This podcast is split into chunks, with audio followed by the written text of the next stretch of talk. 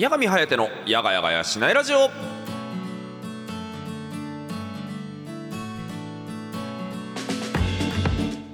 はいどうも皆さんやがちゃっちゃやがみんことやがみはてでございます。というわけで5月24日水曜日夜の10時となりました。いかがお過ごしでしょうか。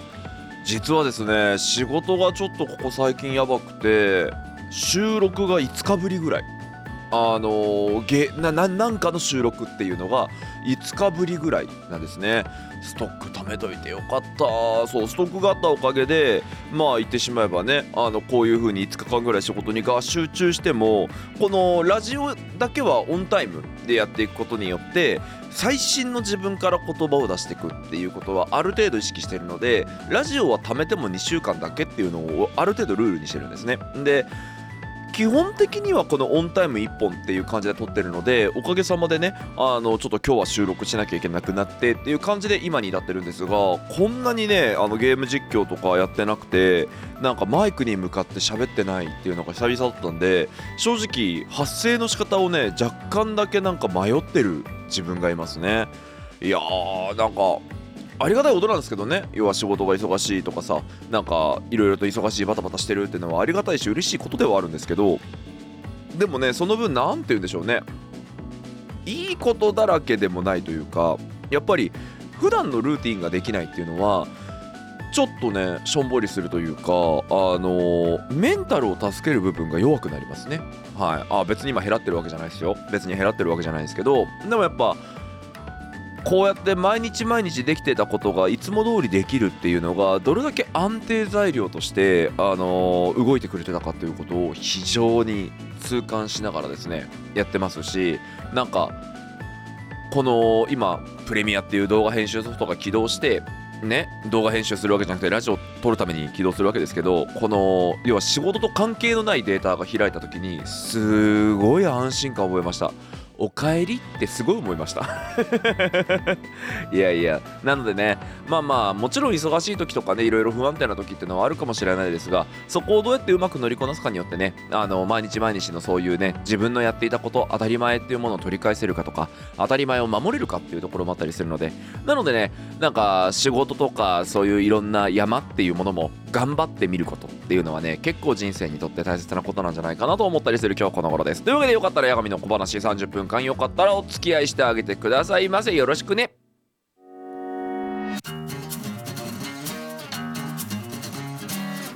八神颯のやがやがやしないラジオ。今月の築地報告のコーナー。はい今月の築地報告のコーナーです。こちらのコーナーはですね皆様から頂いている番組で設定したテーマトークに沿って皆様からお便りを頂戴しようというコーナーでございます。というわけでございまして5月の皆様に募集させていただいているコーナー、えー、こちらテーマトークがこちら。ダメ。もうついていけない。と思ったこと。はい。というわけでございましてね。あの、まあまあ、いろいろありますわな。ジェネレーションギャップでもいいですし、職場だけの常識でもいいですし、地方性とかいろいろあると思います。さあ、というわけで読んでいきましょう。ペンネーム二平二平のケセからいただきました。大人になって磨かれたものって笑顔で全てを流す技かなってあ技かなって真面目に大真面目に考えてますケスですよやがちゃっちゃいはいどうもやがちゃっちゃいケセが働いてるところやたらマシンガントークかますおばちゃんが多いんですよね。しかもかなり一方的なトークを。あの、とにかく言いたいことを言い切りたくて相づちも何も求めてないタイプのマシンガントークを。もうついていけない。あまりにもすごい今日で話したいことだけを話してくるもんで、もう理解が追いつかない。そして今朝は諦めました。向こうも向こうで、ちゃんとした返事は求めてないので、え笑顔で、うんうん、せやねーって長杉実を身につけました。あー、嫌な大人になっちゃったな。八神さんはついていけなくて諦めてしまったお話とかありますか？おー、いいんじゃないこれ？これ頭いいよ。うん、これはね、嫌な大人ではないと思います。なんでかっていうとさ、何？じゃあ、これ別にね、あのそういう話で詰めるわけではないんだけど、え、じゃあ何かい？マシンガントークかますおばちゃんがいて、全部真面目に聞くことがいい人でいい大人ってことかい？違くねえかな？うん。なんか普通にだけど、前々から言ってるけど、なんだ、例えばケセのことを思いやってくれる人がいてケセとお話がしたくてっていう人がいてそれを適当な相づちで流してたらケセどうしたのって言うと思う。さすがに。それは言うと思う。だけど付き合う価値がないじゃん。要は誰かと捕まえて自分の思ってることをバーって全部流したいっていう人がいるわけでしょ。言ってしまうとこれってあれだよね。ケセのこと使ってすごい気持ちよくなってるだけだよね。この人たちってだからそんな人の話聞いても何の時間のメリットもないうんじゃあどうするかっていうと、えっ、と、とはいえ、あ、すみません、あなたの話は聞かないですって言っちゃうと、どうしてもね、社会性フィルターが低すぎてね、あの、その状態だとなかなか職場に馴染めないとかね、職場で怒られちゃうとか、とか、あの、あとはもうのけものにされちゃうとか、いろんなリスクがあるわけ。だから、リスクから逃げようとすると、ある程度は向き合った方が良さそう。ある程度は向き合った方が良さそうだけどでもそんなにがっつり真剣には向き合いたくないよねっていう話なわけで。となってきたらこれが正解よ。だからなんだったらだけどあのー、なんだろうあそうそうそうそうわかるわかるって言いながらあのー、なんだ相手は聞いてもらってるっていう錯覚を覚えられるちょうどいい塩梅が覚えられたらめちゃくちゃ賢い生き方だと思いますよ。うんだからねあのなんかこんな悲観的になる必要ないんじゃないかな。でその上で八神さんはついていけなくて諦めてしまったお話とかありますか？あ諦めたお話かなんだろうな。音ゲーの話は前したもんね。うん。まあ正直ね、上側にいる奴らに勝てる気はしてないからね。ついていけなくて諦めてしまったお話。あー、それで言うとカルチャーですかね。カルチャーに関してはね、若干諦め気味だったりします。あのー、それこそ人によりけりなので、あんまりその強くというか深くは言わないんですけど、スパチャ文化は、あのー、ちょっとだけ私はどちらかというと引いてる側というかこうやっておーってなってる側ででもちろんねあの自分に対してスパチャもしてくれる人もいるのでってのはあるんですけどなんかあの文化っていうのはそれこそショールームとか17とかが持ってきた文化かなってめちゃくちゃ思うんですよね。要は配信者に投げ銭をして、まあ、ギフトっていう言い方かギフトを出してそのギフトによってランキングが決められてそのプラットフォームの中での上下が決まるっていうまあ要は配信者に対してお金を投げるっていう行為を要はまあ言ってしまえばあれですよねあのオンラインキャバクラみたいなものを設定したのかなというふうに思っていてその文化がまあ今 YouTube とかでも逆輸入してるのかなと思うんですがどこまで話そうかななんかね結構真剣な考え方になるんだけどそもそもで言うとテレビっていうのはえー、っともうスポンサーが何ぼ払うかを決めてるわけですよ。で何ぼ払うかを決めててそれを予算としてまあ電通だったり博報堂だったりテレビ局だったりっていうところが、えー、とその予算の中で視聴率が取れてなおかつ利益が残せるように番組を作っていくわけですよね。で番組を作ってってカメラ回したところで最大ポテンシャルの、えー、と効果を発揮してくれたら OK っていうような運用だったはずなんですもともと。なんだけどなんか今 YouTube とかの演者っていうところで言うと個別の人を応援するためにお金が投げられる時代っていうのになってまあ明らかにその何て言うんですかね画面の中にいる人のタレント気質っていうのが変わってきてるんですよ。で私なんかはねやっぱりもうちょっと古い人間なので毎回毎回カメラの中に収まる時っていうのはちゃんとパフォーマンスを出さなければならない。っていうふうに思ってるんですね。それがすごい大事なことだと思ってます。やっぱりこのラジオとかもそうです。別にね、誰かに求められて始めたわけではなくて、勝手に始めたことかもしれないけど、そのフレームの中にはまってお話をさせていただく以上は、このラジオとして聞いてくれてる方もいらっしゃる以上は、やっぱりそういう方々に向かってできることをちゃんとやっていくっていうところが必要なのかなと思ってるんですけど今って例えば全然お話もできないあのあとはすごい失礼な方するけど努力をされてるようにも見えない人だったとしても例えば顔が可愛くておっぱいが大きかったらとりあえずチャンネル登録してあげる見てあげる。広告収入の規定を満たしたら、えー、スパチャしてあげるなんていうような人が一定数いる気がするんですよね。なんで？って思ってしまって。まあ例えばオフパコしたいからとか？ね、要は相手の気を引いて、まあこれね、あのー、なんだろう、あくまですごいひどい人たちの集まりの例え話だと思って聞いてね。だから全然才能ないけどおっぱい大きい人がいて、で、えー、とその人を見てオフパコしてえなと思った人が、まずは認識されたいから、あの高額な赤スパとかを投げるようにして、みたいな、なんか、あれですよね、ファングッズって例えばうちわ買ってもらってうちわが1500円だとしてで事務所の売り上げがなんぼで担当になんぼ入る担当ってあのそのタレントさんとかアイドルさんになんぼ入るっていう綺麗な要はうちわを買ってもうちわを買った人はうちわしか使えなかったはず。なのに今って誰が何買ってくれて誰を認識してっていう時代になったんですよね。でその時代になったことによってちょっと何て言うんです？買う人側もそういう何て言うんです？もう狙いがあるムーブができるようになる。時代になっていてとかっていうのを考えると時代変わりすぎだろここ10年ぐらいで配信の世界はって思うんですよね。で思いすぎてびっくりするのであんまり考えないようにしてます。うんなのでこれはもうついていけねえな諦めちゃおうかなっていう。だから最初はね未だに思い出しますけどスパチャ受け取っててこれいいのかなってめちゃくちゃなってた時期がありましたね。うん。やっぱスパチャをねもらうっていうこのスパチャをもらってるっていうリスナーさんからお金を受け取っているっていうことが自分の中であまりにも良くないことっていう認識をしていた時代があってなんでこれこれはダメだなこれはちょっと運用変えようみたいな認識を考えてる時代もありました。でもなんつうのかなやっぱり今を生きる若い子ねそれこそね言ってしまえばケセとかもそうですけどまあ俺とその年齢差が結構ある子たちっていうのは多分だけど常識という歩いてきた道が違うんですよね。ん、だって俺らがガキの時中学高校の時スパチャがなかったしできることっつったらキャバクラ嬢にねあのボトルキープしてあげるとかそういうことしかできなかったわけですよ。あとホストに貢ぐとか、まあ、要はリアル投げ銭しかできなかった。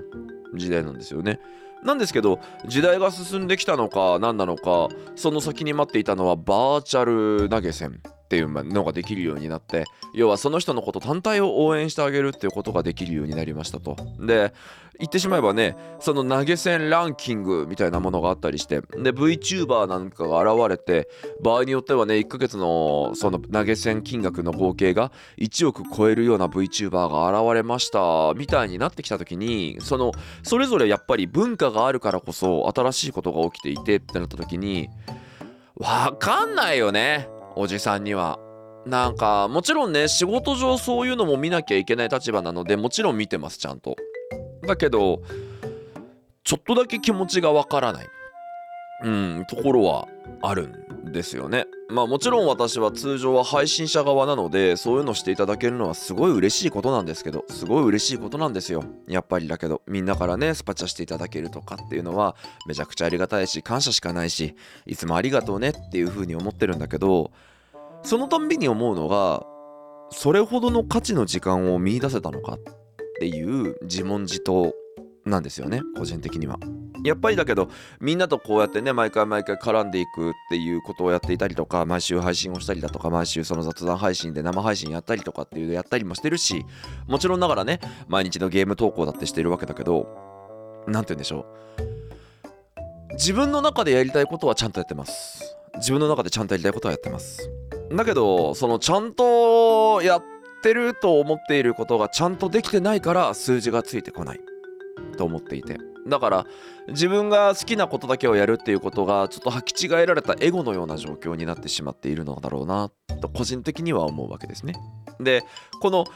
エゴのようなものっていうのが起きてしまうことによってまあもちろんながらそのエゴすら愛してくれる人たちっっていうのが約3000人いてその人たちに応援していただけてるのは分かってるけどもだけど言ってしまえばまあこのだけの年数やって3000人っていうのは見方によってはもう引退した方がいいんじゃないのって誰かにタオル投げられてもおかしくない数字でもあると。だから自分の中ではまだまだこんなもんじゃないだからもっと頑張らなきゃいけないまだまだ自分は進化しなきゃいけないっていう風に思っているわけですよね。ってなってる時にやっぱりいただけるスパチャってすごい嬉しい代わりに大丈夫かな？このお金を受け取る権利は果たして自分にあるのだろうか？っていう風に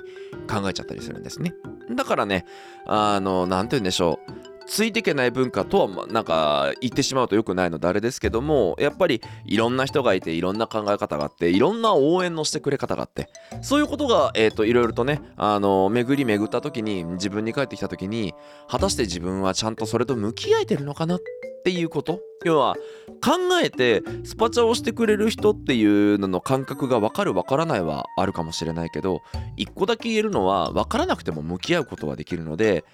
だから感覚を理解することは諦めてしまっているけどもだけど向き合うことはちゃんと諦めないでいることがこのスパチャ文化っていうやつだったりするのかななんて思いましたっていうすげえ深い話というかすげえ根元の話をしちゃったけどこのコーナーってそういう感じでいいんだっけ？まあいっか。お便り待ってますというわけで築地報告のコーナーでした。あー動画が撮れてない投稿者コメントが貼られてないサムネイルが間違ってる。あー終わらない。矢神颯の「やがやがやしないラジオ」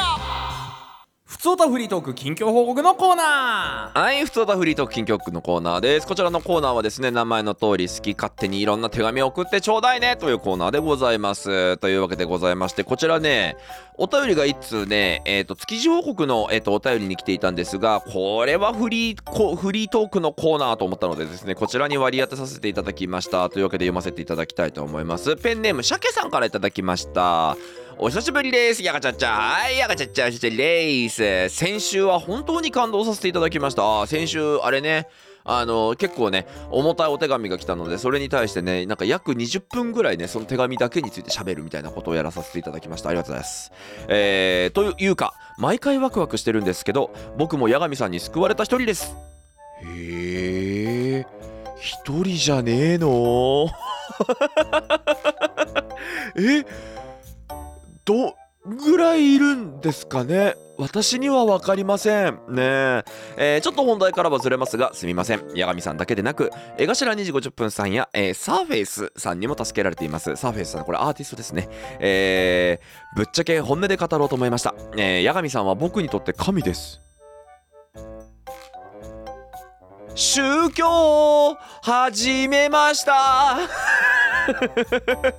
さて本題です。 B'zがモンスター、え B'zがもともと好きだったんですが B'zがモンスターバンドになりすぎて正直引いています。これからは surfaceさんを聞こうと思っております。八神さんは surfaceは知って surfaceさんは知っていますか？知ってたら嬉しいです。もし知ってたら好きな曲とか何ですか？よろしくお願いします。では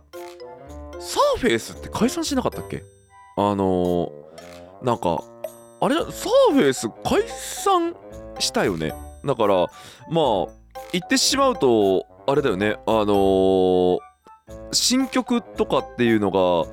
ね出るわけではないしあ復活したのか。復活してるじゃんサーフェス。マジかよ。そうなの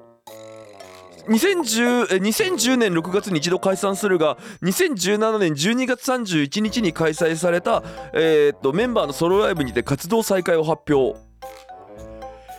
え？ー最近も曲出してんの？ちゃんと。待って待って。にだって。待って。活動再開して活動再開したとしてしたとして2008年以後2008年以後曲出てなくない？あーでもライブとかはやるよみたいなことの意味？そういうことなんでしょうかね。はいというわけでございましてね一瞬ちょっと私がね Google 検索をする時間がありましたがあれですよあのあんまり言ってないんですけど先にねサーフェスの話にあの触れようかなと思うんですけど中学校高学年から死ぬほど聞きましたね。はい。死ぬほど聞いてるぐらい好きです。っていうかそうね俺のメンタルを構築する上ではここはね避けて語れない。さあの語るのを避けては通れないぐらい大事なアーティストさんですね。まあ曲的にはねあのまずそのそもそもとして、えっと、このサーフェスっていうアーティストはですね非常にめめしい曲が多いんですね。あの曲歌詞とかね世界観とかっていうのを聞いてもなんかどうなんそれ？みたいななんて言うんでしょうね。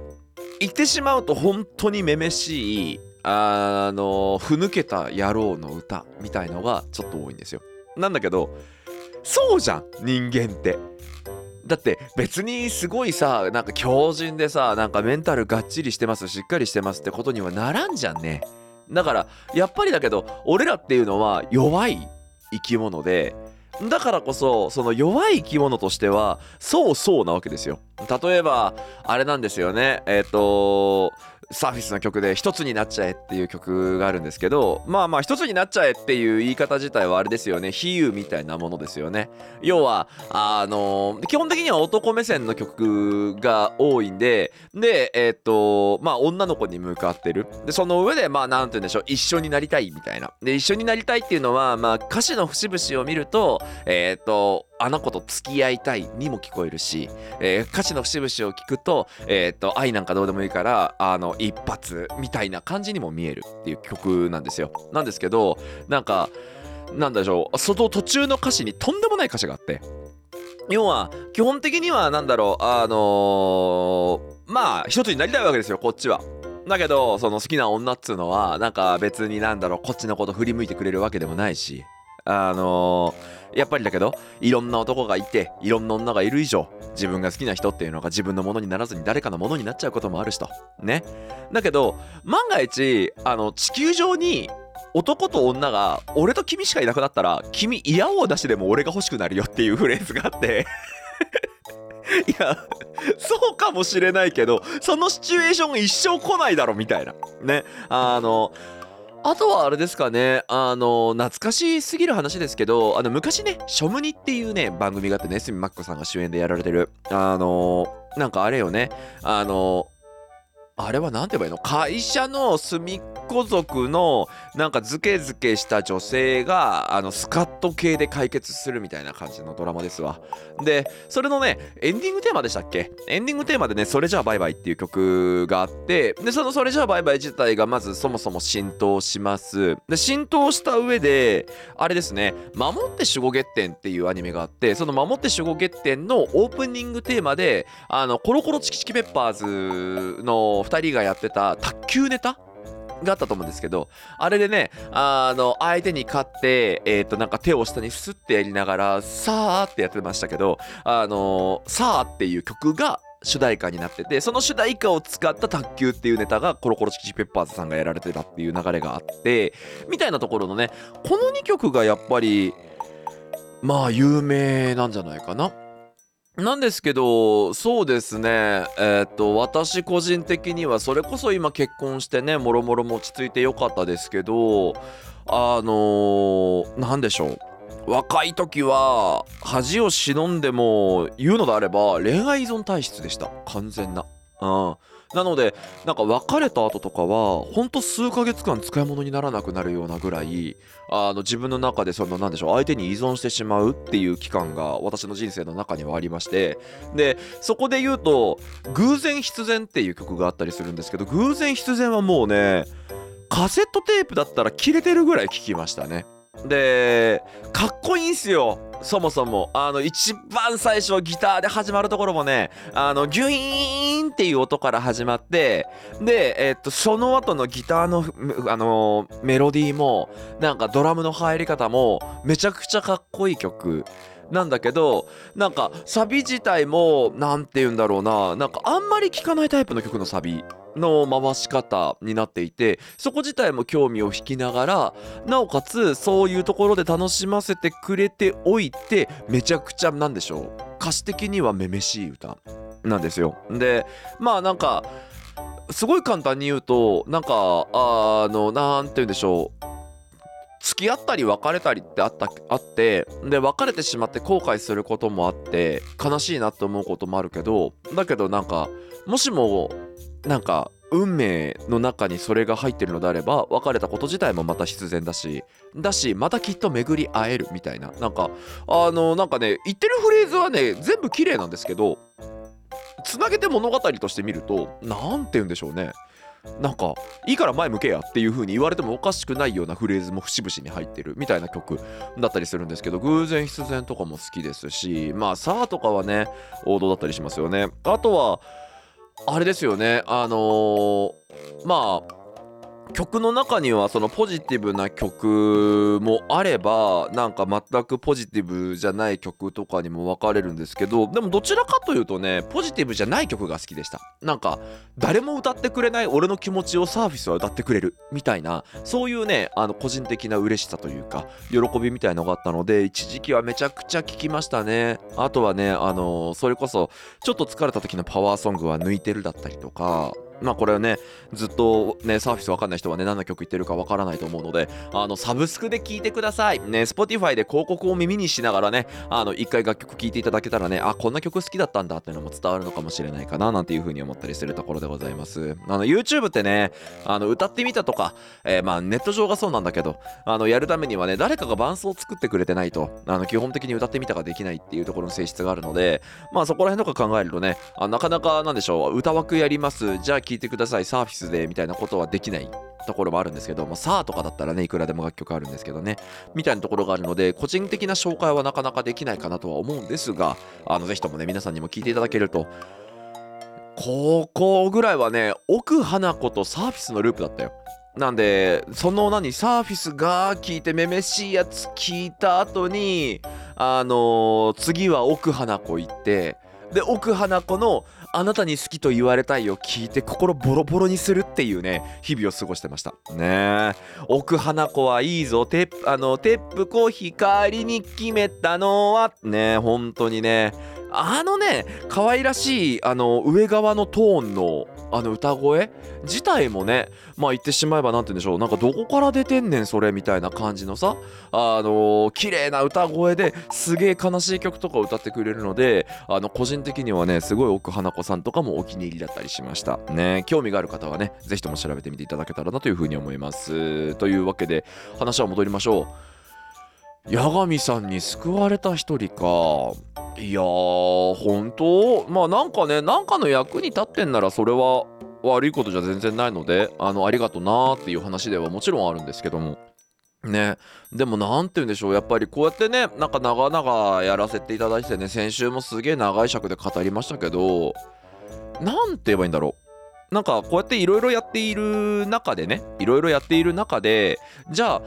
なんか自分がどういう風に皆さんに役に立っていくのかとかっていうのはやっぱり俺の目線から見えないんですよ。結論言うと。ね。結局俺が見えてるのは俺の周りのことと届いた言葉だけ。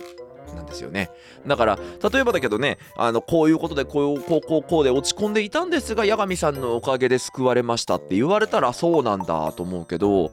そういう声が上がらない限り誰かのことを助けている自覚ってゼロ。なんですね。ああと未だにゼロです。未だにゼロです。誰かのこと助けるためにやってないですから別に。ね。あのなんか私はメシアだみたいな感じであの俺が喋ったらそこにねあの海がバッサー開いてねあのなんかそこに関してガー開いてきてわモーゼだみたいな感じになると思って喋ってないのであのそもそもですけどね私のなんかその一つの一つの発言とか、えー考え方っていうのがそんなに皆さんの何かを切り開くようなあの自信と胸を張ってやっている配信者ではないのでので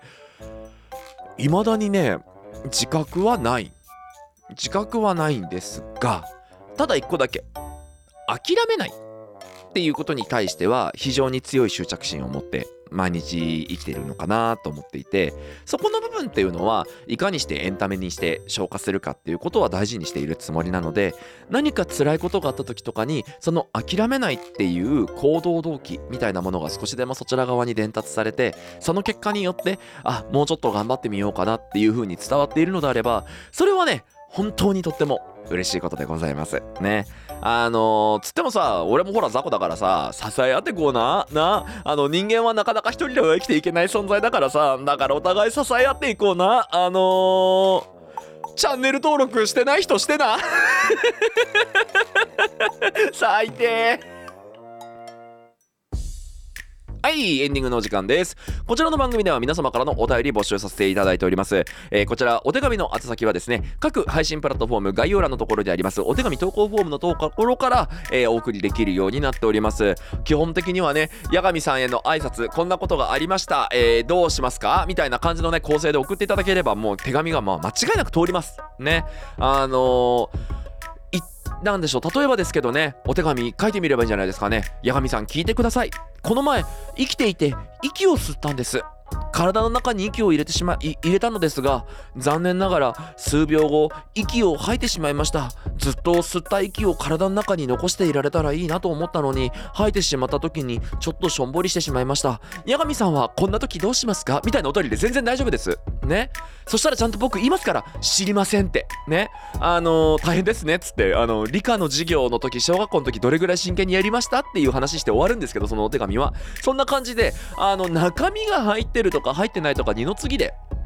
いいのであの前から言ってますけどねあの誰かのことを攻撃するような愚痴とかになってしまうと逆に手紙投稿者さんがねあの怒られてしまう可能性があるのでご注意はいただきたいですけども基本的に聞いた時にみんながうんうんって分かったり共有できるようなあのお話とかはね全然バッチコイでございますのであの皆様からのお便りまだまだお待ちしておりますよかったら皆さんのお話やがみに聞かせてくださいというわけでございまして今週はもうおしはい